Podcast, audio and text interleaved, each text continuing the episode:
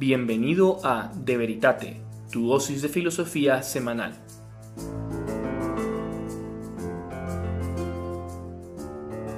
Bienvenidos a todos las personas que se están conectando a este live de Generación Celeste, un espacio donde buscamos defender la vida, la familia y la libertad de Honduras. Y en esta vez les traemos la tercera sesión de nuestra masterclass de filosofía con un increíble tema que es la afectividad humana. Para ello tenemos a un excelente invitado, quien es el profesor Juan Pablo Puy Segura, que es máster en matrimonio y familia por la Universidad de Navarra y licenciado y máster en arquitectura por la misma universidad. El profesor Juan Pablo también eh, desde 2016 se dedica a la docencia de ciencias humanísticas, ha impartido sesiones didácticas sobre afectividad en las relaciones en pareja y coordina el curso de formación superior en la filosofía de Leonardo Polo en la Facultad de Filosofías y Letras de la Universidad de Navarra. Actualmente está también realizando la tesis doctoral sobre los sentimientos según la psicología aristotélica incorporando al grupo de investigación de estudios de la afectividad y la sexualidad humana en la misma universidad y ha publicado varios artículos sobre dicha temática. Anteriormente a 2016 ejerció su actividad como arquitecto urbanista, dirigiendo proyectos de planificación urbana y desarrollo social urbano en diversos países. Así que le damos la bienvenida al profesor Juan Pablo Puy Segura y a esta masterclass del día de hoy sobre la afectividad humana. Mucho gusto, profesor. Muchas gracias por la presentación. Muy bien. Muchas gracias a usted. Y antes de iniciar, quiero presentarles a nuestro también increíble equipo que nos estará acompañando y conversando con usted. Y tenemos a Arturo, eh, Arturo Zelaya. ¿Cómo estás, Arturo? Hola Ana, mucho, mucho gusto a todos los que nos están viendo el día de hoy. Un placer compartir nuevamente con Generación Celeste y con este gran invitado que tenemos para el tema de la afectividad humana y ya estoy listo para esta masterclass. Listo, y también tenemos a Claudio Hernández de De Veritate, nuestra cooperación que tenemos aquí en Generación Celeste para esta masterclass. ¿Cómo estás, Claudio?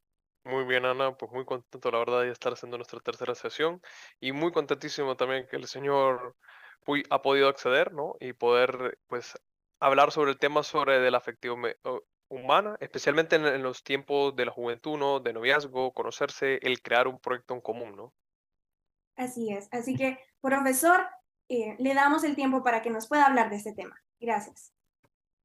Muy bien, muchas gracias.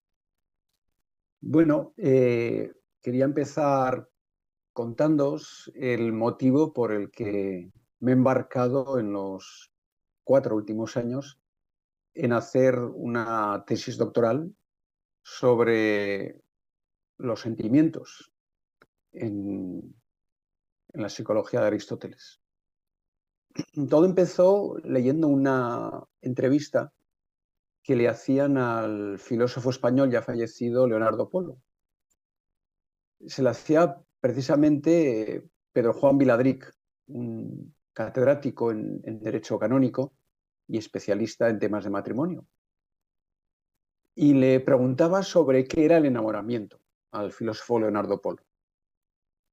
Y Polo contestaba algo que en principio no era una contestación extraordinaria, algo que podemos pensar que era normal. ¿no? Decía, eh, enamorarse es cuando uno, él hablaba desde la perspectiva masculina, conoce a una mujer y ya no puede pensar en otra, no puede entender la vida sin ella. Para él eh, ya no existen eh, las mujeres, para él eh, ella es la mujer, entre comillas. Ella es la mujer. Bueno, bien, no es una gran declaración, mucha gente podría decir esto. No, no era.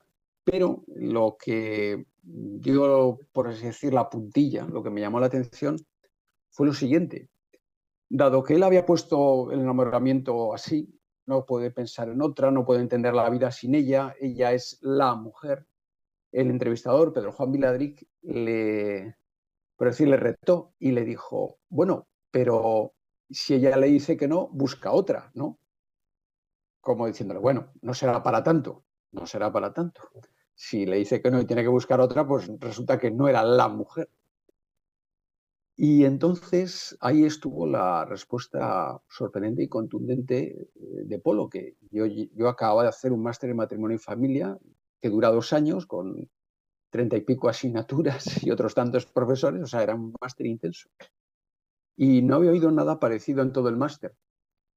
Polo contestaba, no, no busca otra. Si el enamoramiento era suficientemente profundo, no había otra. Era esa. Solo lo puede resolver con Dios. Entonces yo dije, ahí va. Nadie me ha contado esto en todo el máster en matrimonio y familia que yo, que, he hecho. Si el enamoramiento era suficientemente profundo, no había otra, era esa. Solo lo puede resolver con Dios. Y me impactó tanto que dije, bueno, yo tengo que enterarme qué es esto del enamoramiento para Leonardo Polo. Porque esto, esto, yo a Leonardo Polo lo tengo como un filósofo serio, coherente, que no dice palabras en vano, que piensa mucho lo que dice era una entrevista, pero no, no habla en vano. Así que, que yo me puse a, estudiar qué era el, enamoramiento de Leonardo Polo. Y, y entonces, eh, una circunstancia que me ayudó mucho a, entender esto de que no había otra, era esa, solo lo puede resolver con Dios, fue unas sesiones que tuve con, matrimonios y jóvenes, era una, actividad de preparación para el matrimonio, para parejas jóvenes, en que eh, en pequeñas tertulias los ponía junto a matrimonios ya maduros de 60 años o, más, que incluso tenían nietos y que eh, habían sido felices y estables y les contaban un poco la experiencia a preguntas de las parejas jóvenes que había ahí. ¿no? Pues preguntas comunes como y, pensabais que iba a ser para toda la vida y que estabais seguros y, y estabas seguro cuando la conociste a ella cosas así, les preguntaban. Y, en, las explicaciones que daban los matrimonios mayores hubo, una que, me empezó a dar la clave de, lo que estaba diciendo Polo en aquella entrevista. Este hombre decía lo siguiente, explicaba, mirar, en los años 70 era ya una persona mayor. En los años 70 él, tenía 20 años. O sea, que estamos hablando de una persona casi de 70 años. En los años 70, eh, cuando íbamos a misa, nos decía el sacerdote que nos pusiéramos en torno al altar eh, dándonos la mano unos a otros alrededor del altar, como formando un corro. Y yo siempre pensaba que esa no era la mejor manera para unirse a Dios. Eh, yo siempre pensaba desde entonces que la mejor manera hubiera sido que cuando todos nos pusiéramos frente, eh, en torno al altar, en vez de darnos la mano unos a otros, cada uno pusiera la mano en el altar. Esa era la manera de estar unidos. Y concluyó, y eso mismo es lo que pienso del matrimonio. El matrimonio no son dos que se dan la mano, sino dos personas que están unidas eh, a través de Dios. Por eso, eh, si el enamoramiento era suficientemente fuerte, eh, solo se puede resolver el no de aquella novia que le planteaba en la entrevista, solo lo puede resolver Dios porque de alguna manera Dios estaba en esa unión, en ese enamoramiento. Entonces esto es lo que he visto que es el auténtico enamoramiento. Enamoramiento le llamamos a muchas cosas, a, estar eh, nerviosos, a hormigueo en el estómago, a, no poder quitarnos a la otra persona de la cabeza, a ser eh, incapaces de hacer nada porque estamos eh, tan nerviosos que, solo podemos pensar en ella o en él. Una vibración general pero eso es un enamoramiento, por así decir, eh, psicosomático, eh, físico, psíquico. Pero hay otros niveles de enamoramiento. Para afrontar eh, qué es el enamoramiento, no solo desde esta perspectiva, desde lo que decía Apolo y desde lo que decía este, esta persona ya casada y, con años de matrimonio. Eh, otra manera que puede hacernos luz para, ir avanzando en entender a fondo qué quería decir aquella entrevista, otra manera es ver un experimento muy curioso que tuvo lugar en la época de la Revolución Francesa. Eh, se encontró en unos bosques un niño que había sido abandonado, eh, debía haber sido abandonada a tempranísima edad, con, muy pocos días. Fue milagroso que sobreviviera. Pero sobrevivió y lo encontraron ya con 12 años de los 12 años, pues debía haber pasado 11 y medio o 11 y tres cuartos eh, sin ningún contacto con, persona humana. Él había vivido entre bestias y había sobrevivido. Eh, como estaba por aquella época en, Francia, eh, recién escrita la teoría del buen salvaje, de que el hombre es bueno por naturaleza, que lo que lo estropea es la sociedad, pues vieron que ese era el caso perfecto Aquí tenemos el experimento que nos ha ofrecido el destino. Tenemos una persona que no ha tenido contacto con la sociedad. Este tiene que ser el buen salvaje.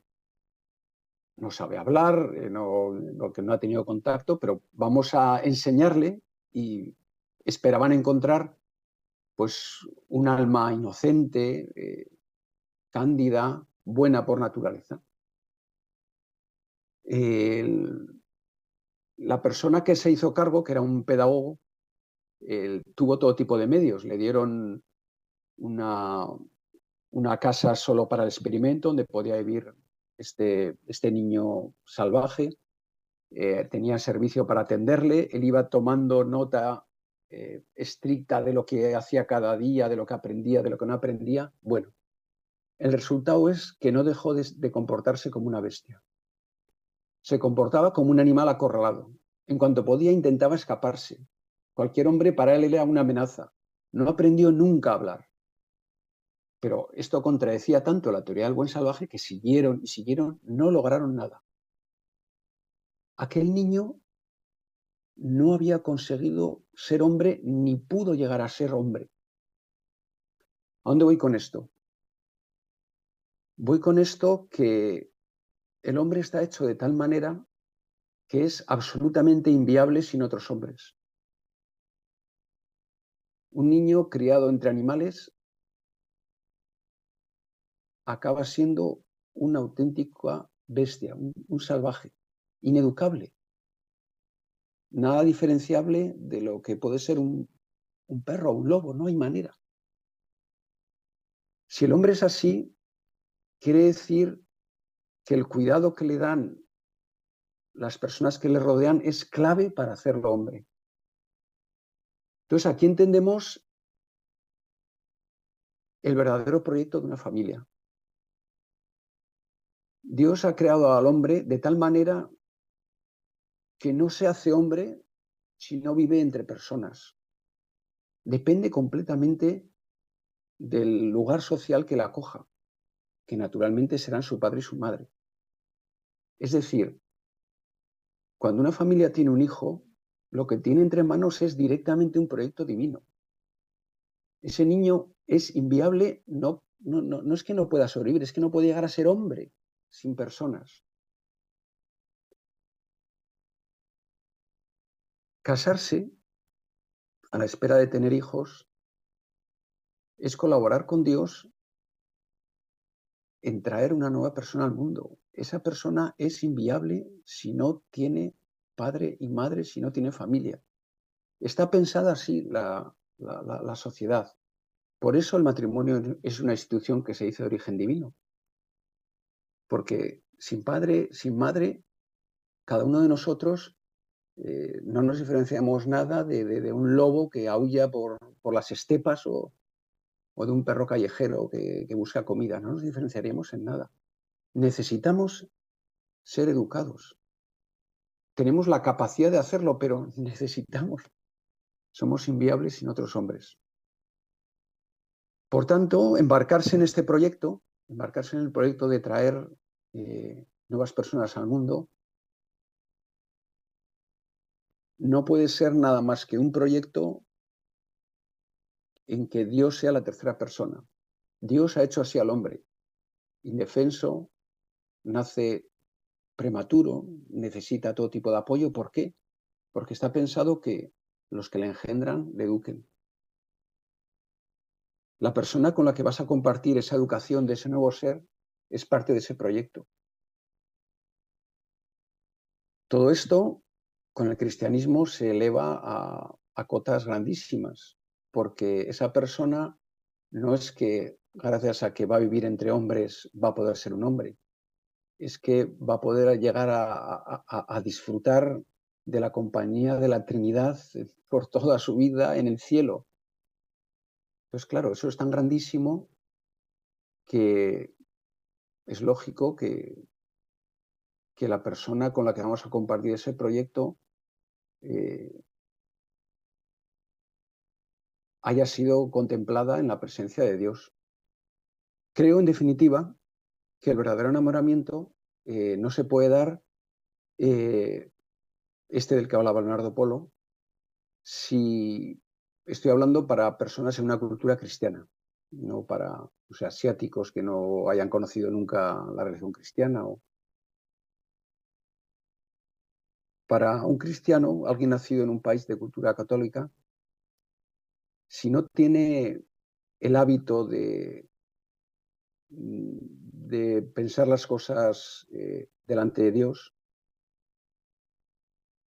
¿qué puedo hacer este año por mejorar? ¿Qué puedo hacer con este amigo? ¿Tengo que estudiar esto o tengo que estudiar la otro? Si no tiene ese hábito, no podrá enamorarse de la misma manera que, decía Leonardo Polo y de la manera que me decía ese padre de familia de ya cerca de 70 años. Es otra de las cosas, quizá la más importante, que tiene que hablar con Dios. ¿Es esta chica que he visto que parece que es educada, lista, trabajadora, guapa, que le caigo bien, ella me cae bien. ¿Es esta la persona que tú quieres para que traigamos nuevas personas al mundo, las hagamos hombres y en el futuro puedan disfrutar contigo, Dios, eh, en el cielo para toda la vida? ¿Es esta? Entonces, si uno, tratando con Dios, ve que ese es su camino, se le abre una luz increíble. Lo que es, es como, como cuando se dice que hay una alineación planetaria, ¿no? Venus y Júpiter van a verse alineados. Bueno, hay alineación planetaria. Entiendo mi vida, ya le he visto el sentido. Ya sé cómo todo lo que haga en la vida puede ser algo que, que le agrade a Dios, porque he visto que, que con esta persona tengo un proyecto que es lo que Dios espera de mí. Hay una alineación perfecta. Y entonces uno se enamora de esa tarea y se enamora de esa persona y se enamora a la vez de Dios, todo a la vez. Porque ha visto su verdad, ha visto la verdad del don que puede ofrecerle a Dios, que es la vida con esa persona intentando traer personas al mundo. Ese es el enamoramiento. Y esto es un afecto. Se siente. No solo es eh, racional en cuanto que estoy pensando en una cosa concreta, en una persona concreta, en un proyecto de familia. Eh, mm, no solo es de la voluntad, porque estoy preguntándole a Dios si es eso lo que quiere, si, si yo puedo, también se siente interiormente. Es cierto que es un sentimiento eh, que puede ir acompañado del, nerviosismo y del entusiasmo del enamoramiento psicológico, pero sobre todo de lo que va asociado es a paz y a luz. Es luminoso porque veo el sentido de mi vida y es pacífico porque lo veo todo con orden, todo tiene orden. Ese es el orden. Ahora lo entiendo. Ya sé para qué estoy en la vida, ya sé cómo le puedo agradar a Dios. En realidad no sabes nada, porque no sabes qué pasará, no sabes si tendrás un hijo, tres hijos, o, uno de los dos seréis estériles y no podéis tener hijos. No lo sabes, pero lo sabes todo, porque sabes que eso es el camino.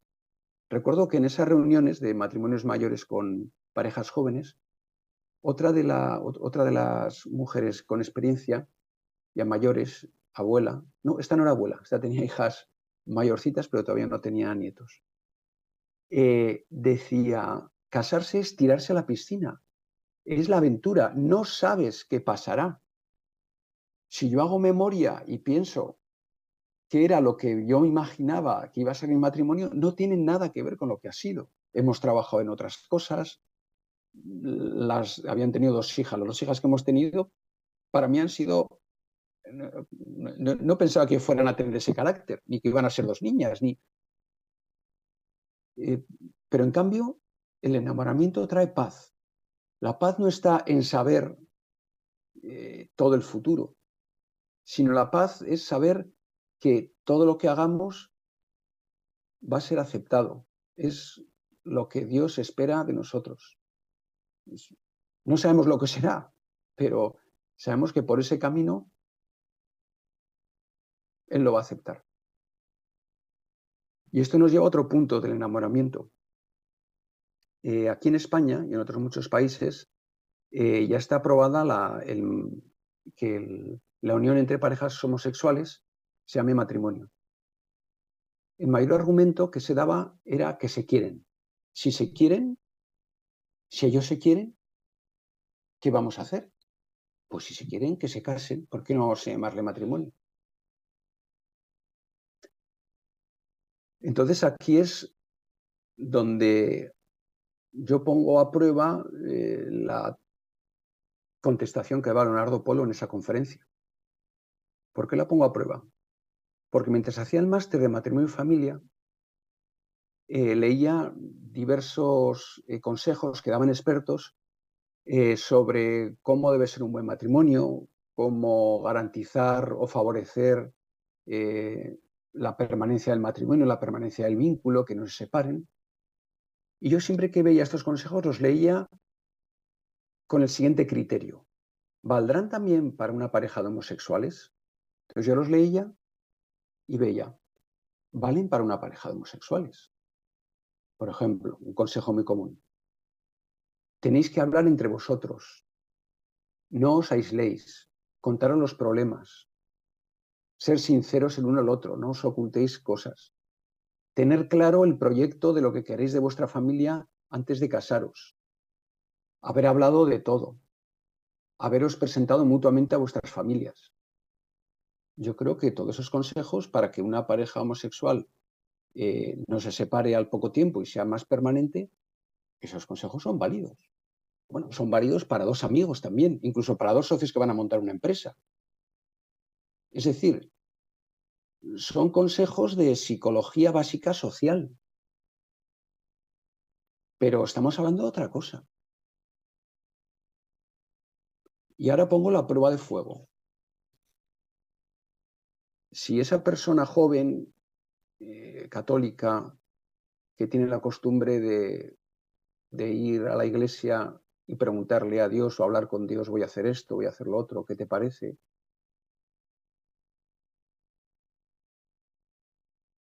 Ve cuando ha visto una chica que cree que es, va, va a preguntarle a ella si quiere ser su novia y va a hablarlo con, con el Señor, con Dios, y le dice, ¿tú qué crees que es esta? Ahí no solo está esa chica, está también Dios y está de alguna manera los hijos que vayan a tener, porque Él sabe que lo que Dios va a poner en sus manos van a ser unas nuevas vidas que pueden tener el mismo futuro glorioso al que Él está llamado, están llamados a, a estar en el cielo. Es decir, cuando metemos a Dios, el bienestar de la otra pareja, el hablar con ella, el tenerla al tanto, el hacerla feliz, está unido a los hijos y está unido a Dios. Eh, las tres cosas aparecen juntas. Con lo cual ese argumento que en España tanto se decía, si se quieren, si se quieren es lo que aquel, aquel marido mayor decía que no era la unión. La unión no es que nosotros nos unamos todos en corro, no es eso. Es que pongamos la mano en Dios, no es si se quieren. Es si ven en Dios que tienen un proyecto de traer nuevas personas al mundo. Eso es quererse. Eso es quererse. Entonces, si se quieren en un querer donde no está Dios y donde no están los hijos, ¿qué querer es ese? Es un querer psicológico. Si quieren montar una empresa, que la monten. Muy bien. Si quieren vivir juntos en una casa, decorándola y compartiendo el presupuesto, muy bien. Si quieren, eso, para eso sí. Pero si quieren formar una familia, tienen que hablarlo con Dios y ponerse en manos del proyecto que Dios tiene para un hombre y una mujer, que es traer nuevas vidas al mundo. No hay otro querer. En ese querer están metidos a la vez los hijos y Dios. Digo esto porque eh, clásicamente los fines del matrimonio es el bien de la otra persona y el bien de los hijos. Y siempre ha habido discusiones de cuál era más importante. Es que son inseparables es que no hay uno sin otro. Esto también se puede explicar de la siguiente manera. Que se quieran no es nada, es una relación horizontal en la que no está Dios ni, ni está el futuro de los hijos. Pero es que además esa relación horizontal y ese futuro de los hijos es una misma cosa. Y para esto eh, nos puede servir mucho una frase que decía un filósofo que fue nombrado papa, Juan Pablo II. Juan Pablo II decía, el hombre es la única criatura que Dios ha querido por sí mismo. Por sí misma, perdón, criatura misma. El hombre es la única criatura que Dios ha querido por sí mismo. Esto tiene un peso grandísimo, porque nos enseña cómo hay que querer. He dicho que el querer puede ser horizontal, pero hay que meter a Dios, hay que meter a los hijos. Pero hay hecho una trampa. El querer no es horizontal. En el querer siempre está Dios. Y me explico. Si cada persona es querida por sí misma, la persona el hombre es la única criatura querida por sí misma, por Dios, querida por Dios por sí mismo. Quiere decir que esa persona que tenemos al lado, con la que estamos pensando en casarnos, es querida por Dios, por ella misma. Dios la quiere por sí misma, no para algo o por algo, no, no. Ella es tan valiosa que Dios la quiere por sí misma. Querer para Dios es lo mismo que pensar. Es decir, cuando pensó en ella, la creó. O cuando la quiere, la crea. Es una misma cosa. Dios sabe quién puede llegar a ser esa persona. Dios es el que sabe su futuro. Y lo más grande que puede hacer esa persona, la mejor manera en que ella misma puede quererse es quererse como Dios la quiere. Si Dios la quiere por sí misma, que ella se quiera como Dios la quiere es lo más grande que puede hacer. Parece un trabalenguas, pero si a mí me quiere pensar la persona más prestigiosa del mundo, la persona a la que admiráis, si esa persona me quisiera, que yo quisiera quererme a mí misma o ser lo que ella ve en mí, sería para mí lo más grande, ¿no? Que esa otra persona la que conocemos y con la que quizá estamos pensando en casarnos, quiera ser como Dios la quiere, es lo más grande para ella. Bueno, pues querer a esa persona, querer un humano, querer a otro humano, es quererle como Dios le quiere. Es la manera más grande que tenemos para querer al otro. Nadie la quiere más que Dios. Dios la quiere por sí misma. Si la queremos como Dios la quiere, si intentamos quererla como Dios la quiere, porque suena a pretencioso quererla como Dios la quiere, si intentamos quererla como Dios la quiere, la queremos de la manera más grande. ¿Qué le estamos preguntando a ese novio que, que entra a la iglesia tras haber conocido a una chica, haber hablado con ella, caerse bien?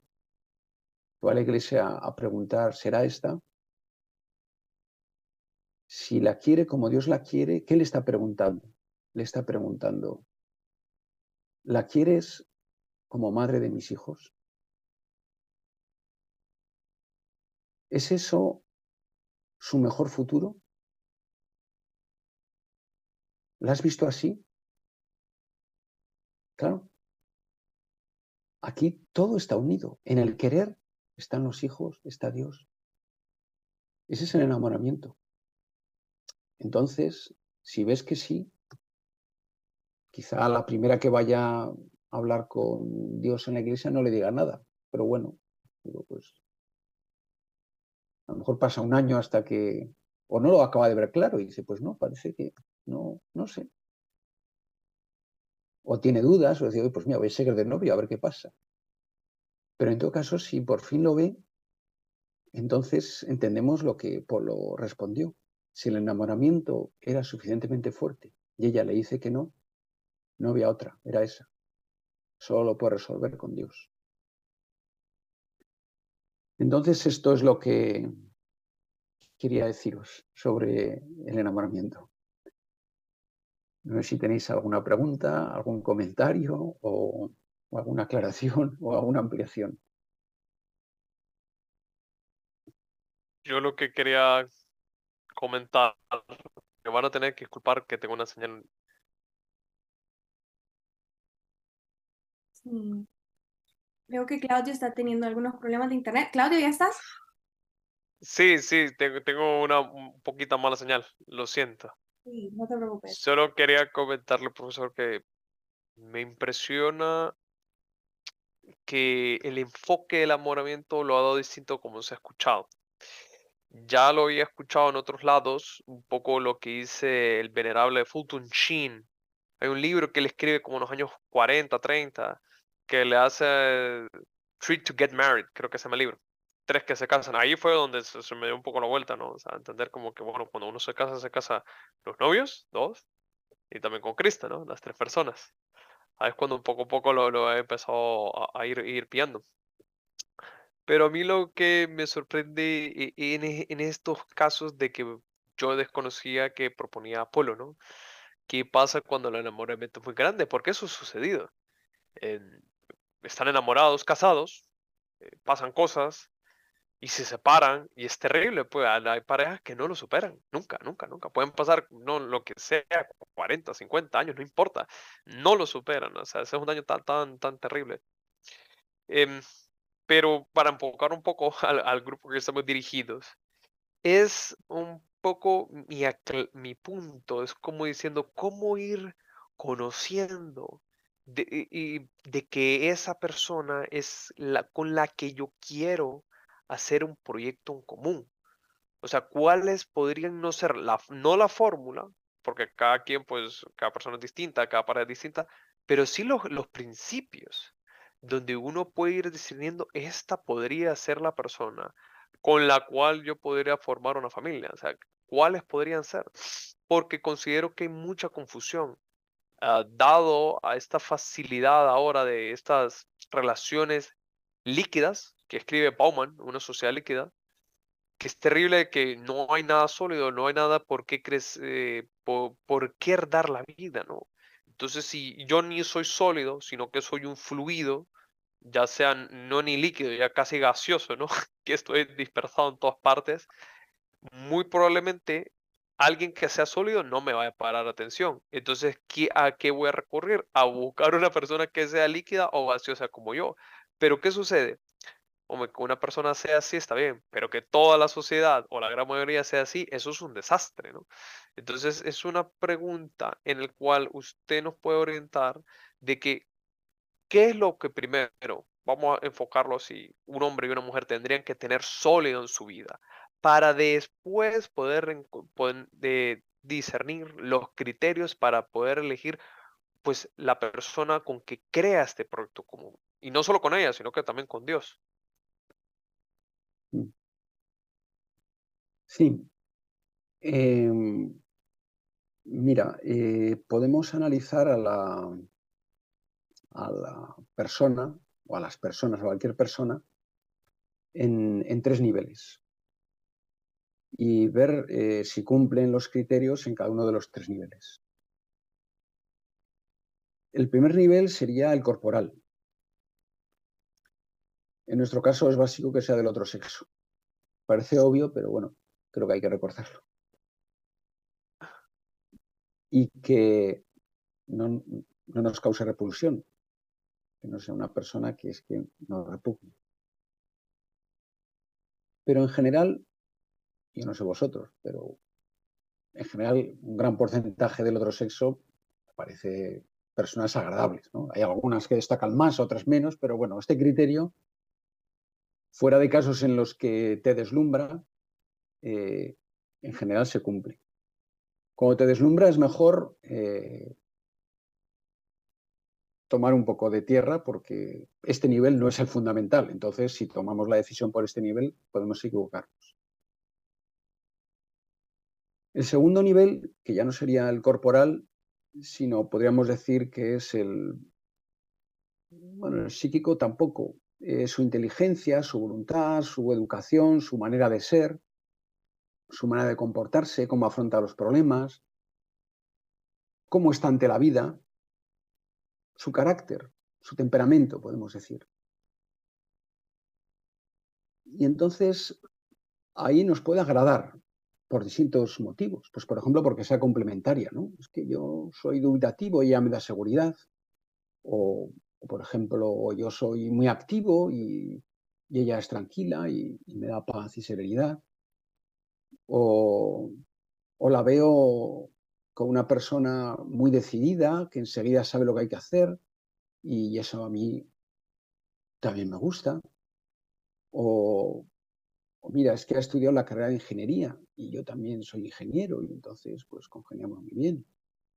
O, que mira, da la casualidad que somos del mismo pueblo y en la ciudad nos hemos conocido y bueno, eso pues, o somos del mismo, del mismo nivel social y entonces pues bueno, tenemos el mismo tipo de relaciones sociales, eh, sabemos movernos en ese estamento, en ese estatus social sin llamar la atención y de una manera coherente. Bueno, todo eso son pues pistas que eh, que también pueden ser positivas.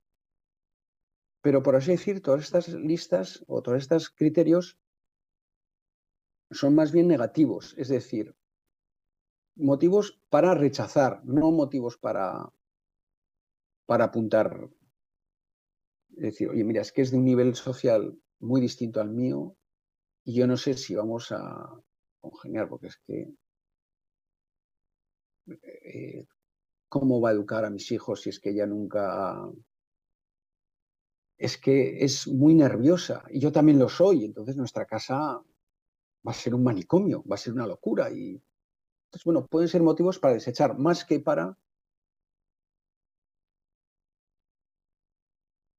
Y luego hay un tercer nivel, que ahora vamos, que es eh, la persona. No, la persona no es la personalidad, no es el carácter, la persona es eso que solo ella es, que no hay nadie más en el mundo, que es ella, es parecido a lo que decía en la entrevista, ¿no? Es la mujer. Eh, no sé si tendréis la experiencia, porque veo que sois más bien jóvenes, pero a lo mejor eh, habéis tenido un amigo al que le conocéis a fondo, sabéis cómo es. No cómo va a reaccionar ante tal circunstancia que la otra, sino que Vuestros corazones han estado en contacto. Eh, sabéis, lo conocéis. No se puede explicar, ni se puede escribir. Es, es conocer a la persona. A lo mejor esto puede ocurrir con vuestras madres, ¿no? Que sabéis cómo es vuestra madre. ¿La conocéis? Ese es el tercer criterio. Este más bien es positivo. en el sentido de que no es que una vez la conozcas dices, bueno, pues sí o no, sino que es que si la conoces es señal de algo. Si, sabes cómo es íntimamente, de alguna manera la entiendes, es que tienes una luz especial para entenderla. Y uno no entiende así a todas las personas. El resto de las personas pues las entiende más bien por el segundo nivel. Pues este es, ingeniero, este es de, este es de Tegus, este le gustan las motos, este, este es perezoso, este es trabajador, este es un mandón. Bueno. Entonces, de los tres criterios, eh, el primero y el segundo son negativos, cosas por las que desechar, y el tercero más bien es positivo. Es decir, si a esta persona de alguna manera la he visto, podemos decir, sé cómo es, es, algo inmaterial, es, algo... Puede que se haya. En todo caso, eh, si uno se enamora del cuerpo, eh, pues la belleza pasa. O sea que ese enamoramiento no durará, pues pasará cuando aparezcan las primeras arrugas o le empiece, bueno, empiece la grasa a hacer, las arrugas y la grasa empiecen a, hacer desmanes en nuestro cuerpo, es inevitable. Si uno se enamora del carácter, del temperamento, el temperamento y el carácter cambian. No tan rápido como el cuerpo, pero cambian y en situaciones de estrés, en situaciones familiares extremas, en cambios de fortuna económica, con los hijos, siendo madre, el carácter, el temperamento cambia. Entonces ese matrimonio, pues, pues bueno, pues quizá dure 10, 20 años, pero cuando llegue 20 años, aquella persona ya no tendrá ese carácter y no tendrá ese temperamento y diremos, ya es que no me encuentro bien con ella. En cambio, si vamos por el tercer criterio, si hemos llegado a ver, no sé qué palabra expresar, a ver, a intuir, a un rayo X, a esa persona, aunque pasen 800 años, seguiremos enamorados, porque nunca acabaremos de ver la profundidad de la otra persona. Entonces, creo que el criterio tiene que ir por ahí. Y para poder ver a, a las personas así, vuelvo a lo que decía antes. Hay que ser, hay que estar viendo a la gente cómo a este le puedo querer de la mejor manera posible, como, Dios lo ha hecho. Así es como más personas llegamos a conocer, porque así penetramos más. Y así es como quizá conozcamos a, a nuestra futura esposa o esposo. Entonces el criterio es ir así por la vida. Entonces no se trata de ir buscando la chica o el chico más guapo o más fuerte, ni, ir buscando la pareja que sea de mi situación social, de mi nivel económico, de mis estudios, complementario con mi carácter. Eso vale en sentido negativo.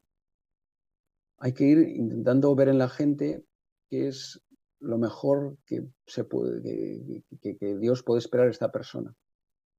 Y entonces de repente verás a una que, es que la ves, la, entiendes, sé cómo es ella. Y entonces probablemente eh, por ahí vayan los tiros. Pero bueno, como ves, otra vez mm, es inevitable, eh, vuelve a aparecer Dios. Eh, no, hay no hay atajo. No hay atajo. ¿Por qué fracasan tantos matrimonios? Bueno, pues porque eran sociedades de conveniencia. No, no, no, se casaron por la iglesia. Bueno, yo no me dedico a juzgar a la gente, pero en muchos casos eh, la gente se ha casado por el primer y por el segundo nivel y Dios no está ni en el primero ni en el segundo. Entonces, pues no han encontrado el verdadero amor de su vida. Otros lo encuentran ya una vez que se casaron. Otros se casan a lo mejor por lo primero o por lo segundo. Y pasados los años dicen, pero qué mujer más estupenda, no me había dado cuenta. Y es entonces, a lo mejor a los 5, 6, a 10 años de matrimonio, cuando realmente se enamoran y ven que esa era su mujer. Puede pasar. Bueno, pues esto, esto no sé si te he contestado. Sí, sí, con el último punto, eso es demasiada suerte, ¿no? Pero es como que tiramos un, pegamos un tiro al aire y cayó. Pero eso creo que, no sé, es un poco tentar a Dios. bueno, que no hay que atreverse a eso. Eh, no, pero, pero Dios juega con nosotros y cuando sabe que una persona es un poco tonta, no se entera mucho de qué va la vida, y ya se las arregla, ya se las arregla Dios para que, dice, mira, este no va a poder enamorarse hasta que no lleve 15 años casado y entonces entienda que es casarse, que es tener hijos y que es una mujer. Entonces, en ese momento, con la que esté casado, ya le haré ver la gran persona que es. Entonces le haré enamorarse. No es que acertó por casualidad, sino que Dios espera de todos que nos enamoremos, porque enamorándonos es, como decía antes, todos los segundos de nuestra vida sabemos que pueden ser ofrecidos a, a Dios. Estamos en el proyecto divino. Todo es ganancia, ¿no? Entonces Dios espera que en algún momento dado, eh, si no nos hemos enamorado, si Él ha visto que éramos un poco cortitos y que íbamos por la vida con miras bajas, pues Él lo intenta.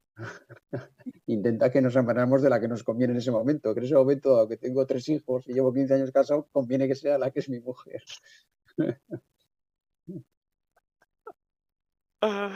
muy bien, muy bien. Le doy gracias, perdón, Claudio. Eh, le doy gracias por el énfasis que usted le da a estos temas y estas claves que nos acaban de compartir, que sin duda son una gran ayuda para cualquier joven. Y ya para finalizar en estos pocos minutos, tengo una pregunta y es qué consejos le daría usted a jóvenes que viven en una sociedad como la que tenemos ahora, que es fría ante la actividad humana. ¿Qué consejos les daría a esos jóvenes que buscan tener, em, que buscan eh, esa pareja que usted describía bajo esos tres niveles, pero ante una sociedad que promueve valores totalmente distintos y que no son los que nosotros em, defendemos? Bueno, si hay jóvenes que buscan esto, lo que tienen que, ser es astutos. Tienen que ser astutos y moverse en ambientes en donde haya personas de otro sexo que, busquen lo mismo. Eso es básico. Si no,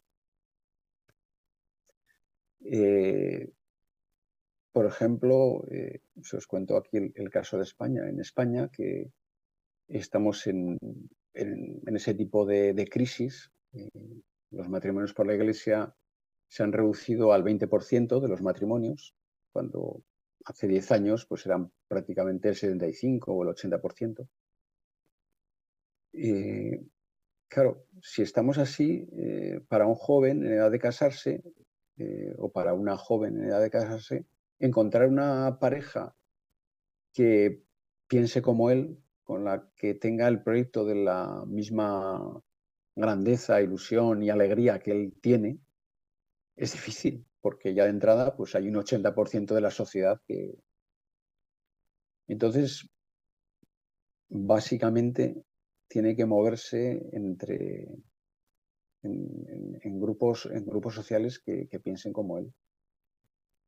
Esto, pues, aquí han proliferado. En España es que han proliferado. O sea, hay, no me atrevería a decir nombres, pero bueno, Emaús, Betania, Jacuna, Neocatucumenales, el, Opus Dei, eh, bueno, eh, pues, como se suele decir, eh, Dios los cría y ellos se juntan.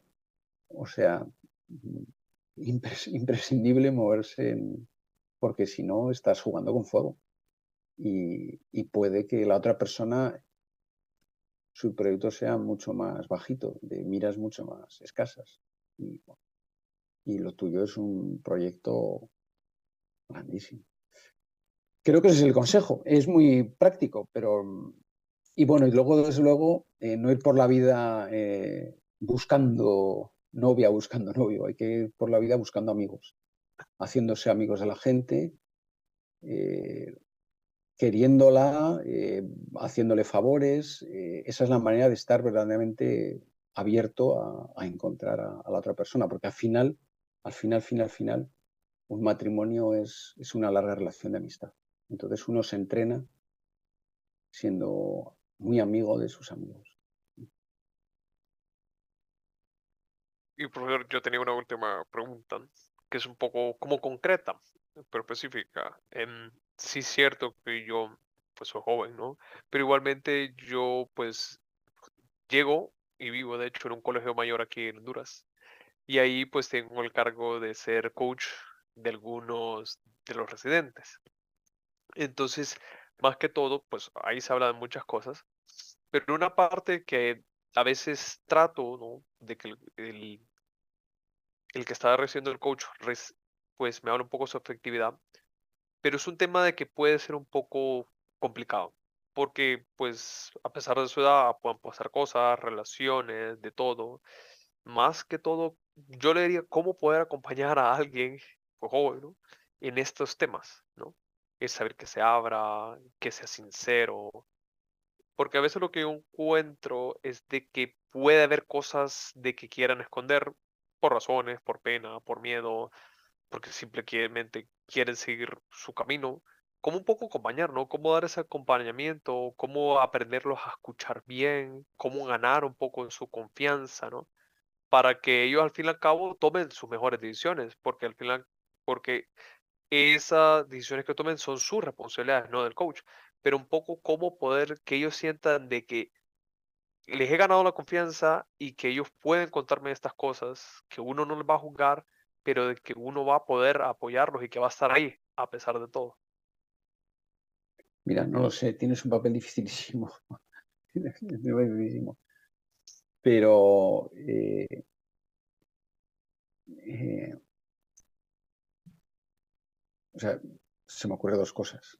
No, lo sé, o sea, pero eh, se me han ocurrido sobre la marcha. No es algo que lo anterior que he dicho son cosas que llevo tiempo meditando, pero esto se me ha ocurrido sobre la marcha. Eh, eh, no, esto es de Aristóteles, ¿no? No hay amistad si no hay reciprocidad. O no puedes ser amigo de un amigo que no es amigo tuyo. Y, Aristóteles dice que la amistad es querer el bien del otro eh, desinteresadamente. Dice que hay tres tipos de amistades. La del que tiene el bien por, por interés propio, ¿no? le, le, conviene, otra que es por interés mutuo, bueno, a los dos nos conviene, sacamos algo ganando, y otra es la amistad desinteresada, que le quieres al otro y el otro te quiere a ti, pero nadie saca nada bueno de ello. Esa es la verdadera amistad, porque la otra también se da entre los malos. Los jefes de la mafia también tienen amigos, o los capos de la droga. se hacen favores mutuos, son clubs de favores mutuos y se puede decir que son amigos, se defienden. No, no, desinteresadamente. Entonces, ante la amistad desinteresada, ¿qué es lo que les puedes ofrecer? Estoy aquí para lo que quieras, no espero nada de ti.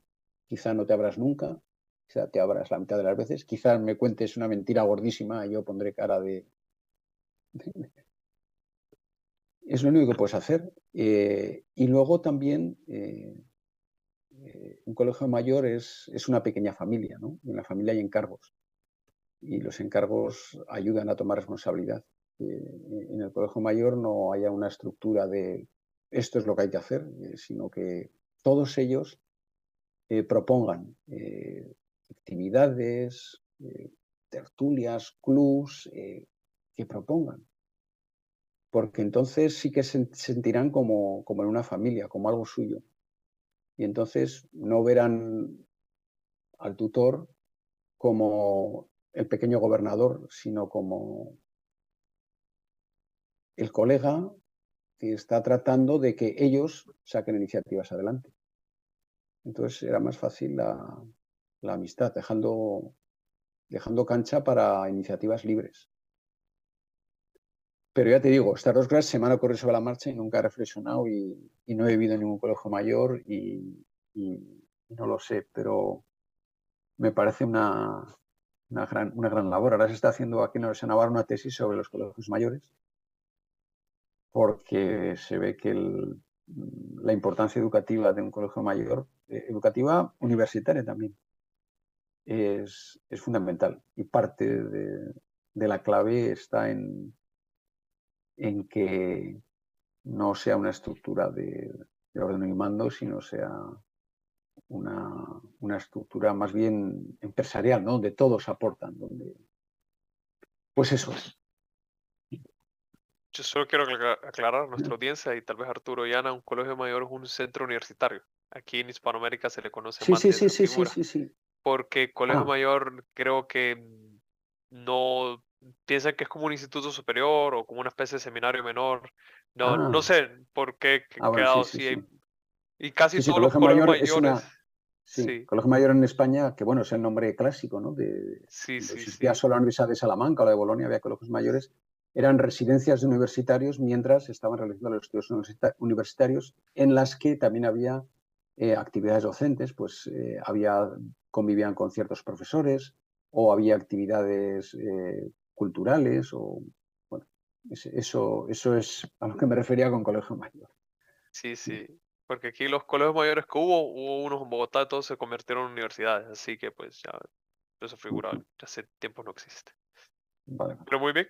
No sé si alguien más quiera comentar algo. O Yo, le yo, tengo un yo tengo un comentario súper rápido, profe. Eh, primero que todo, muchísimas gracias por, eh, por esta exposición que nos hizo de esta clase. Y mi pregunta al principio iba más o menos por la, por la que hizo Ana.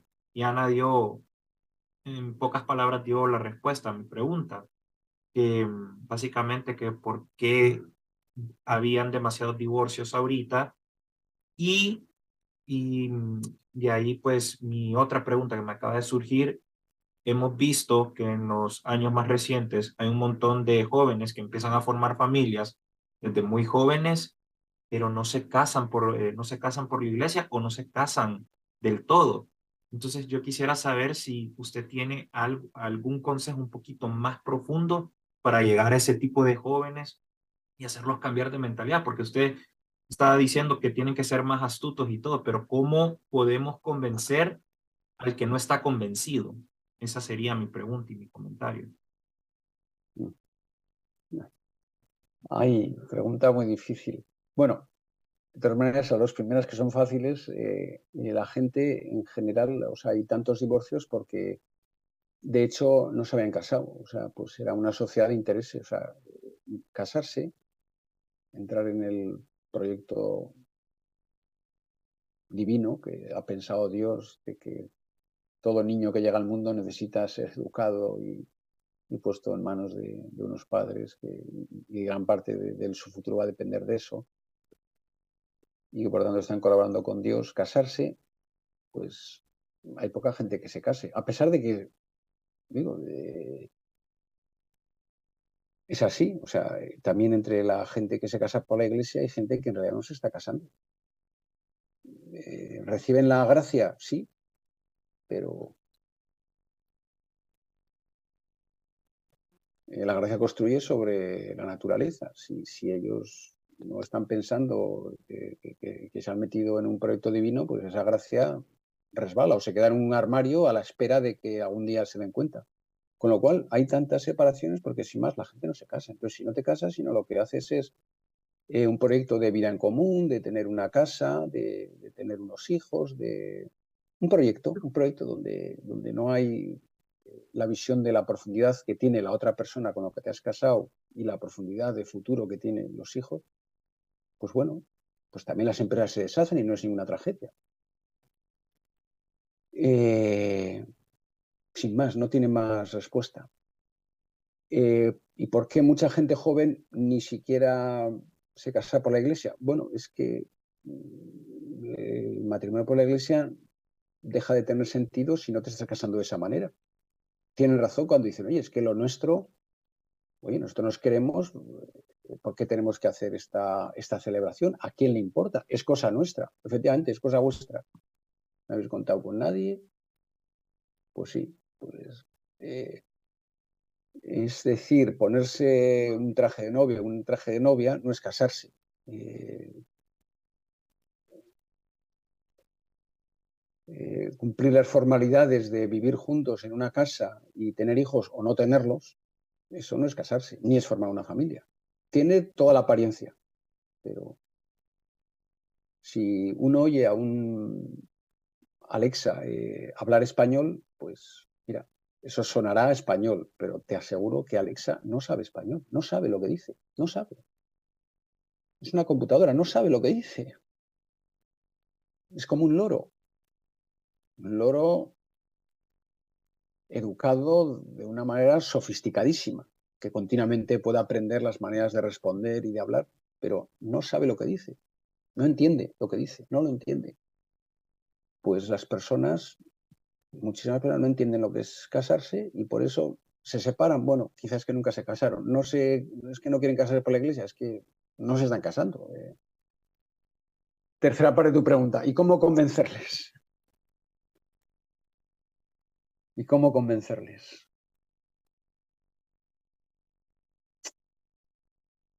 No lo sé. Es que yo siento que eso es lo más difícil, convencer a alguien que ya no está convencido de hacer algo y que ya está predispuesto hacia alguna tendencia. Eso es lo más difícil, siento yo. Yo, creo que, o sea, las dos cosas que, que decía, en lo, en lo humano, eh, primero, eh, si no es, si él no tiene verdaderas amistades, si está con las personas con las que está porque está a gusto con ellas, eso es una amistad interesada, ¿no? Pero está bien, yo con mis amigos me lo paso muy bien. Bueno, sí, pero ¿qué haces por ellos? No, pues disfruto, de vez en cuando les hago un favor, pero les hago un favor porque está bien hacer favores, porque si no les hago un favor ellos se enfadan. Me doy para que me des. No es eso, es el puro desinterés. Entonces hay que enseñarles a ser amigos que parece sencillo, todos tenemos amigos, ¿no? ¿No? ¿No? Y, y hay que enseñarles a, a, hablar con Dios. Es que no hay otra.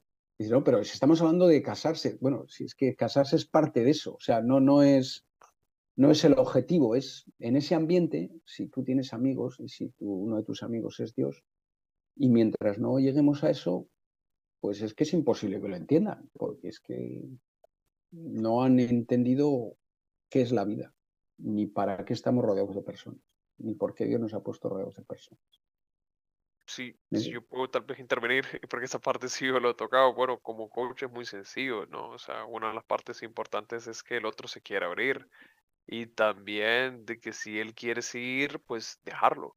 O sea, tú no lo puedes obligar, o sea, que él toma sus decisiones, ¿no? En el, ¿qué es lo que puede hacer? Quererlo.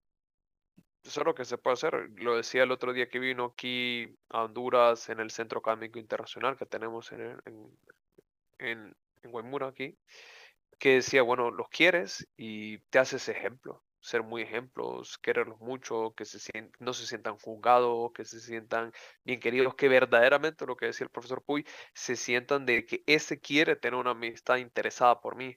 Entonces ese como endurecimiento que han hecho, no tanto en su mente, sino que en su corazón, se va derritiendo y entonces ahí van a querer escucharte.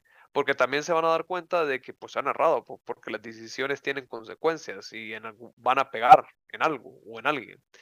Entonces ahí ya viendo todo esto y también su experiencia va a decir, ok, voy a darle otra vez la oportunidad a este amigo a que me ayude. Pero ojo, o sea, es un acompañamiento no es un mentoring porque no estás tratando con un niño, porque un niño pues obviamente hay que darle un poco la lata, ¿no? Pero el punto es que ya la, cada persona juegue con su misma libertad, ¿no? Que, que se la juegue, ¿no? Y uno poder estar ahí acompañándolo, ¿no? Escuchándolo, que, que se sienta comprendido, querido. Y ahí la gente pues dice, pues ¿sabes qué? Sí, y también rezando por ellos, se abren a la gracia, se abren a uno, o er, admiten sus errores y después ahí pues ya van dando sus pasos, ¿no? Ya. Y eso toma tiempo, ¿qué? Uno, dos, cinco, diez, veinte años, ¿no? Eso sucede. Correcto. Y bueno, en un caso muy específico. En mi iglesia tenemos una, una, una, misión en uno de nuestros pueblos, aquí cerca de Tegucigalpa, que se llama Coabajo, ¿no? Y está esta pareja que se empezó a congregar y em, ellos llevan más de 20 años de casados y al encaminarse en la palabra del Señor, leyendo los mandatos, o sea, de Dios y el llamado al matrimonio, ellos han decidido casarse después de estar en unión libre por más de 20 años. Y creo que también eso es algo que nosotros tenemos que hacer, como dijo Claudio, em, intervenir por ellos, rezar por ellos y buscar que se encaminen en la palabra del Señor, ¿no? Así que creo que hemos llegado al final de nuestro programa. Podríamos seguir hablando y dando muchas experiencias y opiniones, pero nos alargaríamos mucho. Pero Gracias, profesor Puy, por esta excelente plática que tuvimos el día de hoy, donde de verdad que le pudimos sacar el máximo provecho, pudimos aprender tanto. Y le recuerdo que esta es la tercera de muchas masterclass que tendremos sobre distintos temas relacionados a la filosofía. Usted puede escuchar este programa, ahorita estamos transmitiendo por YouTube Live y lo puede ver después también estará disponible en Spotify como eh, en la página de Generación Celeste y estaremos subiendo también videos cortos, contenido en nuestras redes sociales donde nos pueden, nos pueden encontrar como Celestes HN. Así que muchas gracias, profesor. Esperamos que se encuentre bien y nuevamente, gracias por esta increíble plática. Gracias, Claudio, y gracias, Arturo, por poder acompañarnos. Y si no hay nada más que decir, nos despedimos.